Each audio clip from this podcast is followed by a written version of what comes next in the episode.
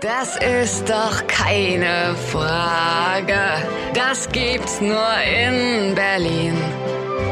Die Welt, sie hält den Atem an. Hört her, hier spricht Berlin.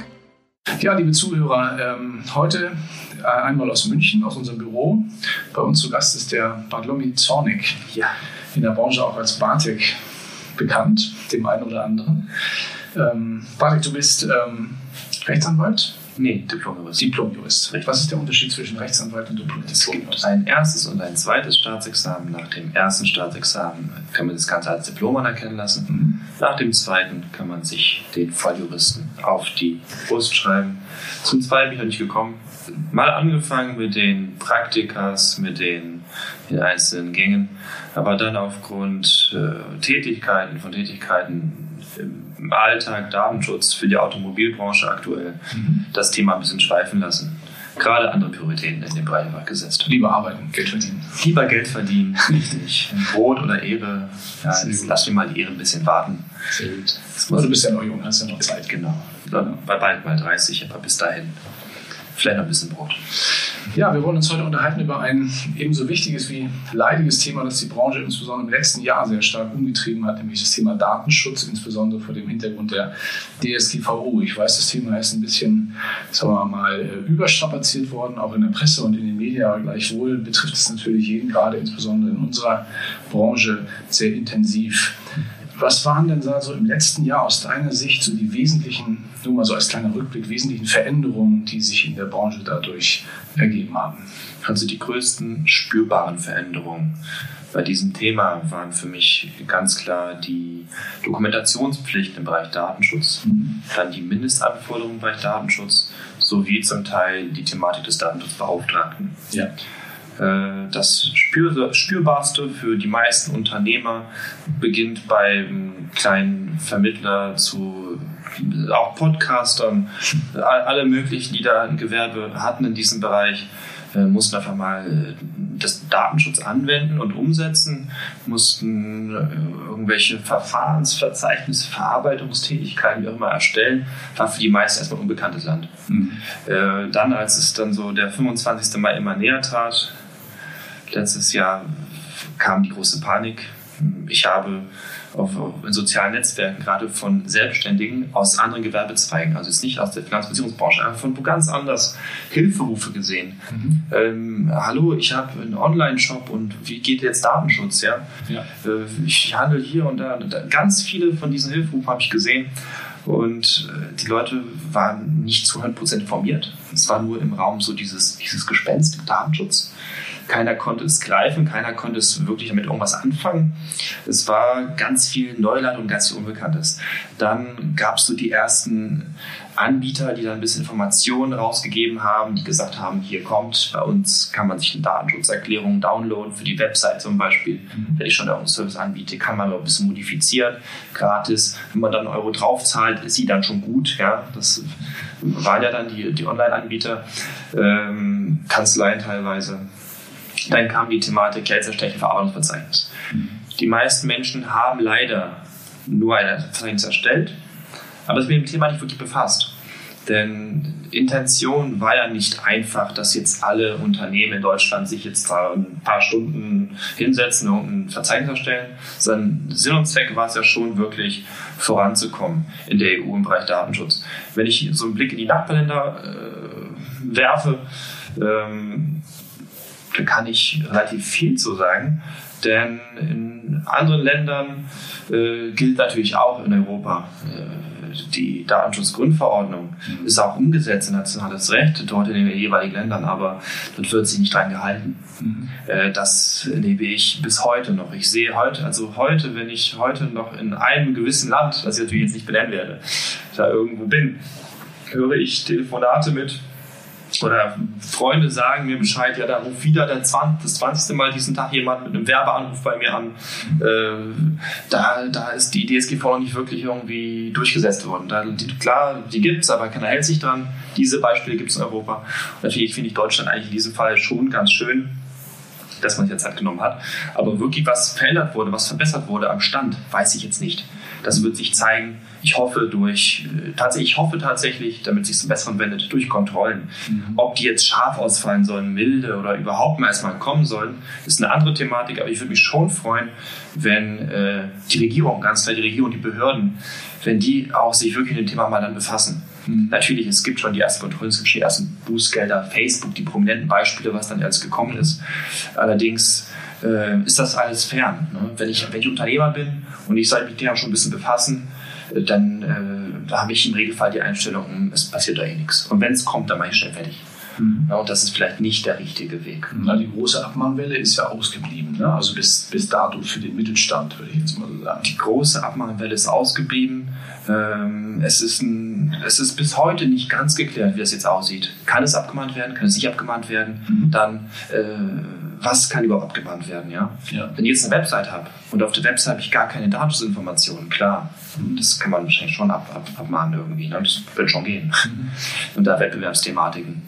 Aber wenn ich jetzt eine Datenschutzerklärung habe und die ist fehlerhaft, muss ich erstmal nachweisen, dass die fehlerhaft ist. Mhm. Als Konkurrenz oder als Abmahner. Ja. Ich, muss, ich muss irgendwie einen Beweis erbringen können. Ja. Und äh, viele Leute, viele, viele Rechtsanwälte in Deutschland, die befassen sich mit dem Thema gar nicht Datenschutz. Mhm. Deswegen, wenn ich jetzt Unternehmer bin und ich möchte einen Konkurrenten abmahnen wegen Datenschutz, weil ich gesehen habe, ha, auf seiner Website fehlt etwas, dann muss ich mir schon einen sehr spezialisierten Juristen, Rechtsanwalt suchen, mhm. der mir da äh, Unterstützung leistet und da wirklich irgendwas daraus konstruiert. Okay. Darüber hinaus, die Streitwerte sind jetzt auch gar nicht so hoch. Das heißt, mhm. wir kommen auch nicht wirklich zu irgendwelchen teuren Abmahnungen, Anführungszeichen, das ist immer subjektiv, klar. Mhm. Weil wenn ich Unternehmer bin dann, äh, und die Abmahnung bei mir in Briefkasten flattert, dann ist das jetzt auch kein, kein Beinbruch. Schlimmer ist es, wenn eine Behörde bei mir anklopft und mir ein Bußgeld festsetzt.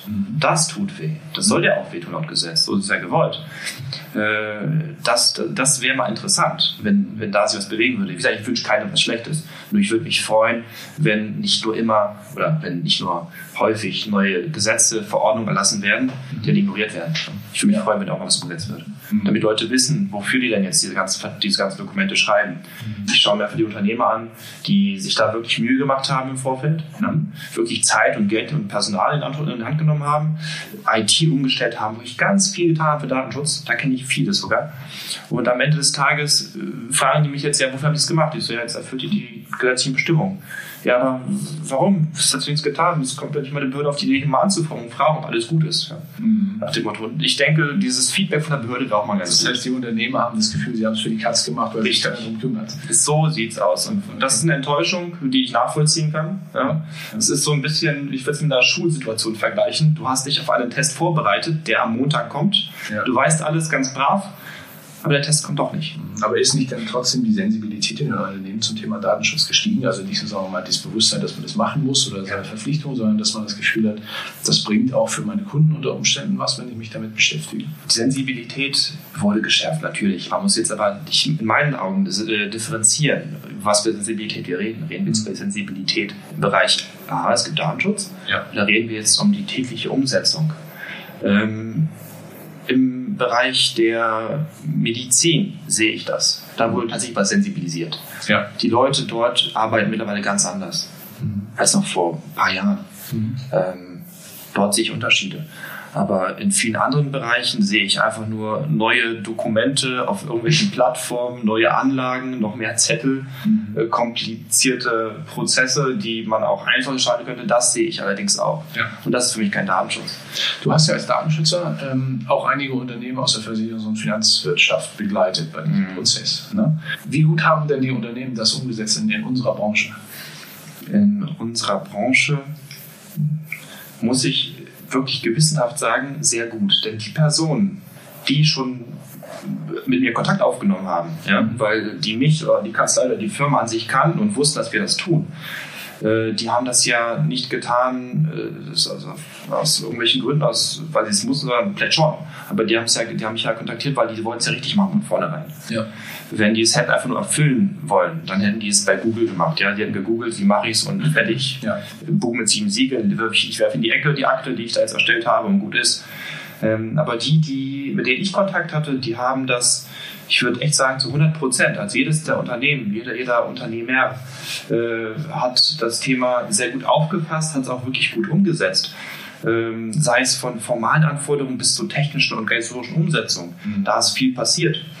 Äh, das hat sich vieles getan. Die Leute haben wirklich zugehört, wenn man denen erklärt, warum das denn jetzt so sein muss. Mhm. Wenn man dann den, den Unternehmern auch noch erklärt, was habt ihr denn für einen Mehrwert davon? Ja, was gibt es denn Schöneres zu sagen, meine liebe Kunden, bei einer Branche, die auch mal ihre Schattenseiten hatte, wenn ich da sagen kann, ja, eure Daten sind wirklich sicher. Schaut mal, ich tue das, das, das, ich habe sogar, ich mache sogar diese Software nutzen, ja. Okay. ja. Das, das kann man schon, ich denke, das kann man schon als gutes Argument nutzen beim Kunden. Ab wann brauche ich denn jetzt eigentlich einen Datenschutz? Ich habe gelesen, ab zehn Mitarbeiter. Ist das tatsächlich so oder gibt es ja. Da noch? Über neun, über zehn, irgendwie, das ist so diese, das diese spätestens dann ne, brauche ich einen. Mhm. Ansonsten gibt es die Thematik jetzt in der Branche auch, äh, wenn ich überwiegend jetzt Verarbeitungs Daten verarbeite, wenn ich mehrere Unternehmer habe, die zusammenarbeiten, kann es schon dazu führen, dass ich Datenschutzbeauftragten benötige. Äh, das war jetzt zum Beispiel der Fall. Also ich kann zum Beispiel leider nur einen Arzt liefern, weil da habe ich das Beispiel mhm. konkret miterlebt. Da ging es um eine, eine kleine Anwalts, äh, Anwalts sei schon Arztpraxis. Ich glaube, mit, ich glaube, es waren vier Ärzte mhm. und zwei Hilfen oder drei Hilfen zusätzlich. Ja. Und jeder für sich natürlich hatte keine zehn Personen. Und zusammen waren die auch unter der Grenze, aber dadurch, dass wir so viele Ärzte hatten, die mitgespielt haben bei, diesem, bei, diesem ganzen, bei der ganzen Veranstaltung, mhm. äh, kam, kam es zum Schluss, beziehungsweise im Resultat dazu, dass es äh, die Pflicht gab, die Notwendigkeit gab, Datenbeauftragten zu bestellen. Mhm. Äh, auch hier muss man aufpassen, das muss man vielleicht auch jetzt erwähnen. Datenschutzbeauftragter kann sich fast mittlerweile jeder schimpfen. Jeder, okay. jeder kann sich mittlerweile äh, ein Zertifikat für, für ausdrucken, bestätigen lassen und davon wirklich keine Ahnung haben. Das geht. Mhm. Ähm, Wie erkenne ich das, ob das jemand ist, der sich in dem Metier auskennt? Oder? Im Gespräch mhm. im Gespräch. Datenschutz lernt man an keiner Universität, das lernt man nicht auch in, irgendwo in irgendeinem Seminar so wirklich. Es ist eine Sache, es ist teilweise natürlich Bücher, Fortbildung, Selbstfortbildung, zum Teil ist es aber auch ähm, einfach die Praxis, die es zeigt. Ne? Man muss ein bisschen Unternehmen unterwegs gewesen sein, man muss gesehen haben, wie es in der Praxis umsetzbar ist, man muss ein bisschen IT können, ein bisschen Recht, ein bisschen eben den aktuellen Stand des Datenschutzes, die, die, die Regelungen, die Systematik muss man verstehen. Und man erkennt eigentlich an dem Gesamtbild von einem äh, Datenschutzbeauftragten, äh, ob er kompetent ist oder nicht. Mhm. Wie läuft so ein Audit bei dir ab? Also wenn ich jetzt, ich meine, wir haben es ja selbst mit dir durch, ja. durchlebt, was ja auch tatsächlich, ich muss auch sagen, dem Unternehmen viel gebracht hat für die Strukturen, auch ein bisschen Verständnis, wie Prozesse vernünftig aufgesetzt werden. Also mhm. es mhm. war jetzt nicht nur ein Thema, was jetzt uns rechtlich betroffen hat, sondern eben auch glaube ich, auch ein Stück weit weitergebracht hat in der Organisation. Also wie läuft es ab? Der Audit. Also im Prinzip, man schaut sich beim Audit einfach die Ist-Situation an. Mhm. Was mache ich denn schon? Und natürlich, die meisten Unternehmer wissen gar nicht, was sie machen. Mhm. Manche tun schon sogar sehr viel. Die wissen nicht, was sie tun. Die wissen nicht, was sie tun. Das klingt jetzt vielleicht ein bisschen humoristisch. Es ist aber wirklich so. Ich, ich, ich komme zu einem Unternehmer, der hat jetzt einen Betrieb von ja, 5 bis 100 Mitarbeitern mhm. und der weiß auch nie, der fragt mich dann, wie soll ich darauf vorbereiten auf dieses Audit? Ich so, eigentlich müssen Sie gar nichts tun. Ja. Eigentlich müssen Sie nur da sein und im, am zweiten Tag oder im Nachgang können Sie dann die Daten mir liefern, die ich brauche. Aber am Anfang schauen wir das mal an, was Sie tun. Mhm. Und äh, ich habe sehr häufig festgestellt, dass die Personen, die mich kontaktiert haben, die mich zu sich gerufen haben, dass die jetzt schon viel getan haben. Es klingt banal, also es klingt merkwürdig, aber paradox, aber die, es war schon viel vorbereitet. Äh, teilweise Zugangskontrollen, äh, Besucherregistrierungen habe ich Unternehmen miterlebt. Das ist schon, das, das, das sieht nach so profan nichts aus, aber das ist schon viel wert, wenn ich, nach, wenn ich nachvollziehen kann oder dokumentieren kann, wer war bei mir in der Firma. Ja. Ähm, das sind Sachen, die sind viel wert. Wenn ich in meinem, wenn ich gewisse Server nutze, Services nutze, ich will jetzt mal, ich will jetzt keine Werbung machen, aber ich will jetzt mal das Bekanntes nennen, Office 365. Mhm. Wenn ich, wenn ich da die Business-Lösung habe mit den entsprechenden Plugins, ja, dann habe ich schon sehr viel für Datenschutz getan. Damit ohne, es zu wissen. ohne es zu wissen in vielen Fällen. Die meisten, viele kaufen es auch als Prestige, weil es schön ist, weil es neu ist, weil es äh, modern ist. Die Leute wissen aber nicht, was daran als modern ist. Und die kaufen dann diese Pakete, diese Dienstleistungen, diese Software ein, nutzen dann den OneDrive oder sonst was und die, die wissen gar nicht, wie gut sie halt unterwegs sind, wenn man es richtig anwendet, wenn man die richtigen Pakete kauft. Das habe ich oft erlebt.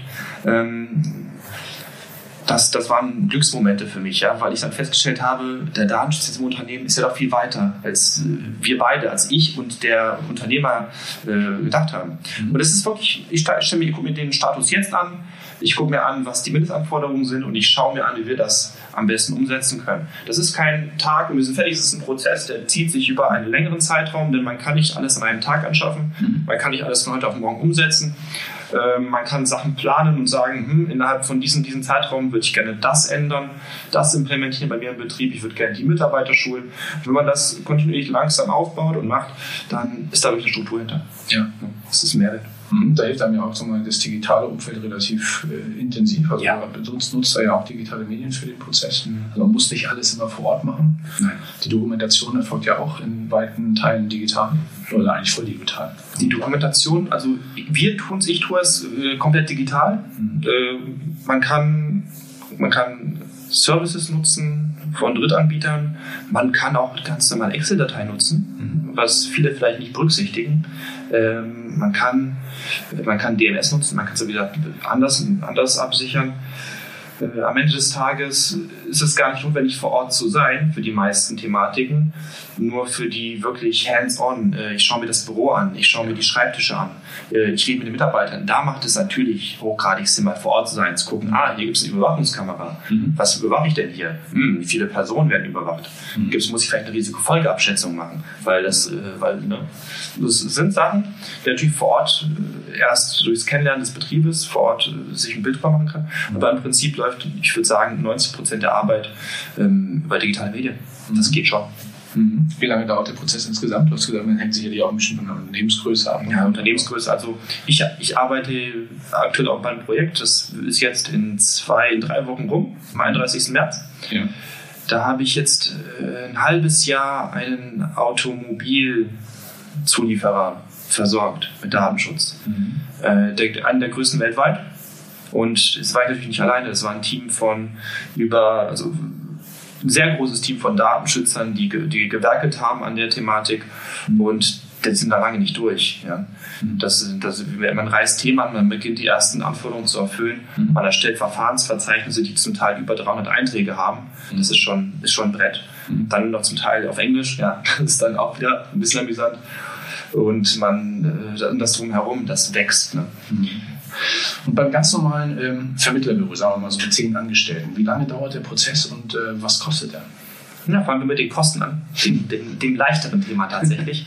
ähm, wir rechnen nach Stundenbasis ab. Ich finde, das ist transparent, das ist fair. Man kann im Vorfeld abschätzen, äh, nach Unternehmensgröße, nach genutzter Software, Hardware, die man hat, wie lange man brauchen wird. Es gibt allerdings auch viele Pauschalangebote. Mhm. Äh, da heißt es dann, ich zahle einmalig so Mix. Ja und kriege dafür das. Aber ich stelle fest, oder der Dienstleister stellt dann fest im Laufe des Prozesses, dass das doch ein Mehraufwand ist oder dass es teurer wird. Da sollte man wirklich ganz genau hinschauen, was denn geleistet wird. Also ich finde Stundenmodelle am fairsten. Die Leute sehen, dass ich da bin, die Leute sehen, dass ich arbeite, es gibt Erfolge mhm. und es ist transparent. Darüber hinaus ähm, ist es Regel, im Regelfall so, dass bei einem Betrieb von jetzt zehn Mitarbeitern wir wahrscheinlich schon vom Datenschutzbeauftragten sprechen und das klassische Modell ist hier für eine Servicepauschale. Ja. Das, geht, das kann man ganz günstig haben, das kann man auch ein bisschen teurer haben. Das ist im Regelfall immer Verhandlungssache. Da gibt es keine Listen, keine Tarife, da gibt es keine wirklich übliche Vergütigung, äh, Vergütung. Äh, man soll einfach schauen, dass die Person, die man da nutzt, qualifiziert ist. Mhm. Dann, wie lange dauert das?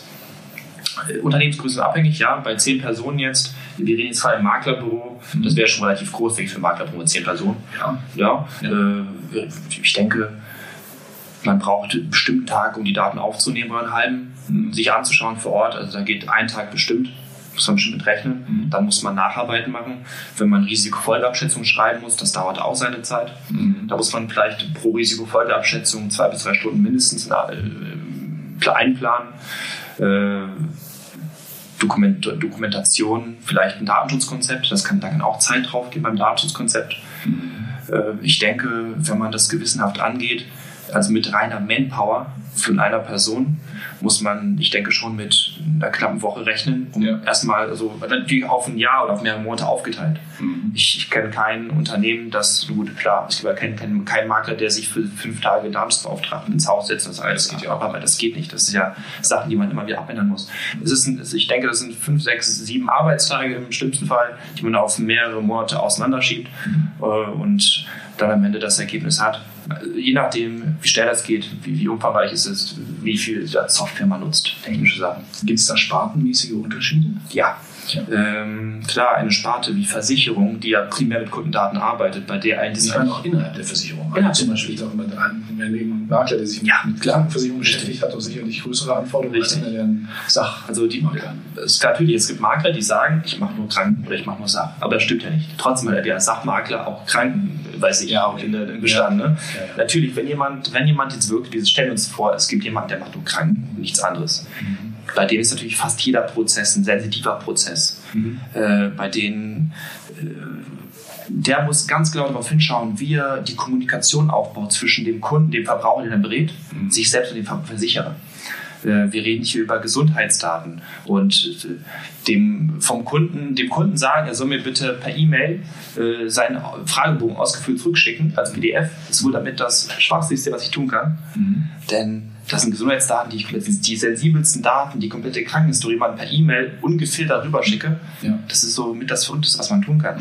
Kommt das vor? Das kommt, das kam mir ganz, kam mir jahrelang vor. Ja. Ist, jeder konnte doch, so, sicher war es nicht, dieser Kommunikationsweg. Nicht mal eine Verschlüsselung gab es teilweise, ja. Mhm. Ähm, klar, da, man ist da immer irgendwo im Risiko, dass da irgendwas äh, verloren geht oder dass irgendwo Daten äh, wegkommen. Ich kann zum Beispiel von mir sagen, ich habe vor einem halben Jahr einen großen Telekommunikationsvertrag unterschrieben mhm. bei einem großen deutschen Anbieter. Und nach einer Woche bekam ich einen Anruf, vermeintlich von diesem Unternehmen.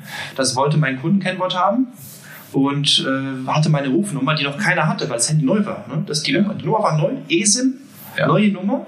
Und ich habe doch keinen gegeben, noch keinen angerufen. Ich habe schon Anruf bekommen, angeblich von dem Anbieter äh, mit der Information, ja, sie würden gerne mir irgendwelche Werbung zuschicken äh, per Post und wir, sie würden mir gerne irgendwelche Gutscheine auch zukommen lassen wegen meinem tollen Vertrag. Und ich kriege ja noch ein Handy und ich so, ähm, fand ich schon suspekt, natürlich nichts gesagt. Mhm. Aber im Prinzip, woher wusste irgendein Betrüger schon meine Nummer, bevor überhaupt ich sie verwendet habe? Ne? Ja. Und ich habe überlegt, melde ich das? Mhm. Phishing von irgendwelchen Daten, da muss auch jemand irgendwo im System bei diesem Unternehmen meine Rufnummer irgendwo haben und die müssen es hier abfangen. Mhm. Ja? Und das, das ist halt die Telekommunikationsbranche, das geht auch in der Versicherungsbranche ganz leicht. Ja. Ich brauche nur die Adresse mit Gesundheitsdaten. Ich kann mir schon ausgeben, für wen ich möchte, wenn ich da ein paar Fläche anzapfe. Mittlerweile wird es ein bisschen schwieriger, das anzuzapfen, wenn die Leute sich darum kümmern. Mhm. Ähm, aber klar, ein Sachmakler, der keine Gesundheitsdaten wirklich erhebt, weil er sagt, ich mache wirklich nur Kfz, Wohngebäude und keine Ahnung was Haftpflicht. Ja. Der wird, der wird äh, in der, in der, vor allem in dem Bereich Risikofolgeabschätzung weniger Arbeit haben. Mhm. Weil die Risikofolgeabschätzung ist ja das, was ich schreiben muss für einen gewissen Prozess, mhm. ähm, in dem spätestens sensitive Daten ausgetauscht werden. Mhm. Gesundheitsdaten, biometrische, wie auch immer, genetische Daten. Äh, das ist Arbeit, das dauert ein paar Stunden. Das muss man anpassen, da muss man ein Risiko abwägen. Wie kann ich das noch besser schützen, diesen Prozess? Das macht Arbeit. Bei einem Sach einem Sachmakler, der wirklich nur Sach macht, mein Gott, ich habe ich keinen sensitiven Prozess, brauche ich vielleicht sogar keine PIA im, guten Fall, mhm. ist der Prozess leichter durchzu, also ist, ist das Ganze besser abzuschließen. Mhm. Okay. Es gibt Spartenunterschiede, ja. Und wenn man äh, durch ist mit dem Prozess, dann gibt es regelmäßig sozusagen nochmal so Nachfolge-Audits. Einmal im Jahr. Nein, man ist dann für immer fertig. Man braucht dann nie wieder Daten sich anschauen. Äh, also wir, wir machen einmal im Jahr ein Audit. Mhm. Also ich persönlich. Ähm, natürlich, ich rufe ja auch bei euch regelmäßig an. Oder wir haben, ich hab, wir haben ja einen E-Mail-Verkehr, einen regelrechten, mhm. regelmäßig wegen verschiedenen Thematiken. Ich denke, das ist notwendig. Mhm. Ähm, vor Ort einmal mehr das Ganze anschauen, weil man vergisst ja auch viel. Haben, man lässt auch viel liegen im Laufe des Jahres. Kommt, ändert sich was, man vergisst was zu sagen. Mhm. Natürlich, wir halten es jetzt hier bei eurem Fall sehr aktuell.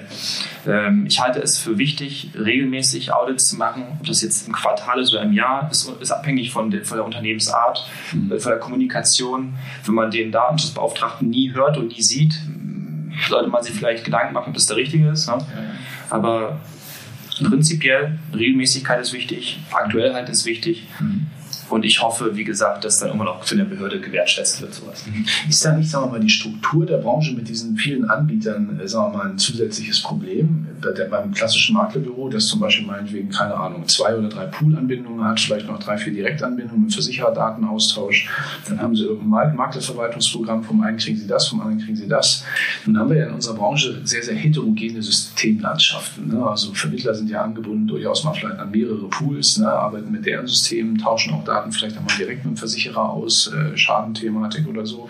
Dann gibt es diverse Maklerverwaltungsprogramme und zusätzliche Tools, dann wird eine Homepage betrieben, was auch immer. Also diese, diese Systemlandschaft in der Branche ist ja im Vergleich zu manchen anderen Branchen, Friseur zum Beispiel, sage ich mal, oder Metzger, durchaus komplex. Ähm, das, das stellt doch sicherlich eine zusätzliche ähm, Herausforderung in Sachen Datenschutz. Das ist in der Tat, ich denke, die größte Herausforderung der Branche.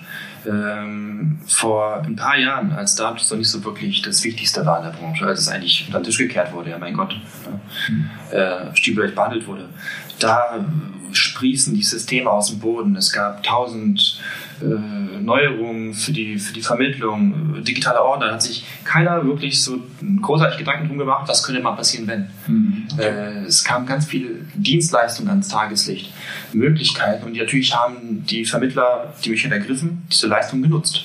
Ja. Und jetzt kam die Datenschutzkeule und die sagt nun aus, hm, da braucht ihr aber einen Auftragsdatenverarbeitungsvertrag, da braucht ihr eine Risikofolgeabschätzung, da braucht ihr einen geregelten, gesicherten Prozess. Natürlich, das ist eine Mammutaufgabe, äh, das äh, unter einen Hut zu bekommen. Man, die, die Systeme, die man verwendet, die haben Anforderungen.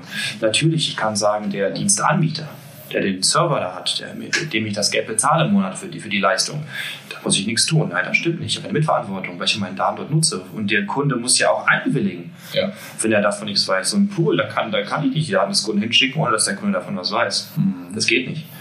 Ähm, das, sind, das sind Mammutaufgaben für, für die ganze Branche. Mhm. Probleme hat der Vermittler, aber auch der Pool, aber auch der Versicherer, der es mhm. Ja. Ähm, da, da sitzen die irgendwo schon in einem Boot bei der Lösungsfindung. Und gerade die Branche, weil sie eben mit Daten arbeitet, das ist ja das Kernfeld. Es geht ja nur um Daten und Risiken, mhm. größtenteils. Mhm. Äh, ist hier der, größte Handlungsbedarf zu sehen. Es gibt hier leider keine Musterlösung, wie ich das Ganze angehe. Dann müssten wir da wahrscheinlich zehn Stunden hier ja, reden. Bei so vielen verschiedenen Tools. Das, das, das, es, geht, es geht los bei den Pools, wie gesagt. Es geht über äh, Online-, Offline-Tools. Ist es online? Ist es angeboten? Habe ich da Schnittstellen? Sind vielleicht Server im Ausland? EU, EU-Ausland? Oh Gott, oh Gott. Mhm. Da, Natürlich. Die ganzen Geräte, ne? Ja. Rechner dabei, Tablet dabei. Und dann gehe ich noch, dabei. Gehe ich noch mal äh, überall shoppen und verliere mein Handy. Was passiert denn dann? Also, ja. Da sind waren vielleicht doch Daten drauf und war doch keine Serverlösung, keine Cloud-Lösung, war eine Offline-Lösung. Ja. Das sind alles Sachen, die riesige verschiedene Enden haben. Die, die End, das Ende der Geschichte ist jeweils anders, je nachdem, wie ich es nutze. Deswegen das ist eine riesige Aufgabe. Also wird uns das Thema nicht loslassen und noch weiter beschäftigen. Noch ein kleiner Blick in die Zukunft. Sind wir denn jetzt auch mal mit der zum Thema, ich meine, es gibt ja auch noch andere Regulierungsthemen, die wir uns in der Branche, das wollen wir heute nicht mehr thematisieren, weil sonst sitzen wir morgen noch da. Aber ähm, haben wir denn jetzt mal nach, dem, nach der Einführung der DSGVO ein bisschen Ruhe zum Thema Datenschutz zumindest und können jetzt damit arbeiten? Also wenn wir davon ausgehen, dass die Unternehmen wirklich ihre Hausaufgaben gemacht haben und die Mindestanforderungen umgesetzt haben, dann ist der größte, die größte Arbeitsteil erfüllt. Mhm. Natürlich, wir gehen davon aus, dass die Webseiten alle korrekt sind. Wir gehen davon aus, dass die Verträge aktuell sind, korrekt sind, dass die Umsetzung in den Betrieben, die Dienstleister, alles, das ist alles korrekt. Wenn wir davon ausgehen, dann geht es nur noch um laufende kleine Tätigkeiten, Anpassungen, wenn sich was ändert, ja. ab und zu was auditieren, geht das alles noch, die Mitarbeiter mal regelmäßig schulen. Das sind alles kleine Sachen, die man machen kann. Mhm. Ich frage mich, was passiert, wenn die Behörden anfangen zu prüfen. Mhm. Wenn das passiert, das kann Arbeit mit sich, mit sich führen. Urteile können was verändern. Ja? Mhm. Stellen wir uns vor, morgen stellt sich heraus, dass wir auf einmal äh, das alles falsch angegangen sind. Wir müssen es morgen ganz anders machen haben wir wieder alle Arbeit. Ja, wollen wir hoffen, dass es nicht passiert. Wir wollen auch, dass es nicht passiert. Meine Glaskugel ist leider nicht so groß. Aber das Schlimmste ist überstanden, wenn man es dann gewissenhaft bereits erfüllt hat. Mhm. Ja, dann ähm, würde ich an der Stelle mit diesem Zukunftsausblick das Gespräch schließen. Ähm, danke dir ganz herzlich für die spannenden Einblicke in diese ja doch diffizile Welt des Datenschutzes und der Juristerei. Ja, vielen Dank für die Einladung. Und wünsche äh, dir und uns und auch deinen anderen Mandanten allzeit ähm, ein Handbreit Wasser unter, unter Kiel, was das Thema Datenschutz betrifft. Dankeschön. Ahoi, mach's gut. Ciao. Das ist doch keine Frage. Das gibt's nur in Berlin. Die Welt, sie hält den Atem an. Hört her, hier spricht Berlin.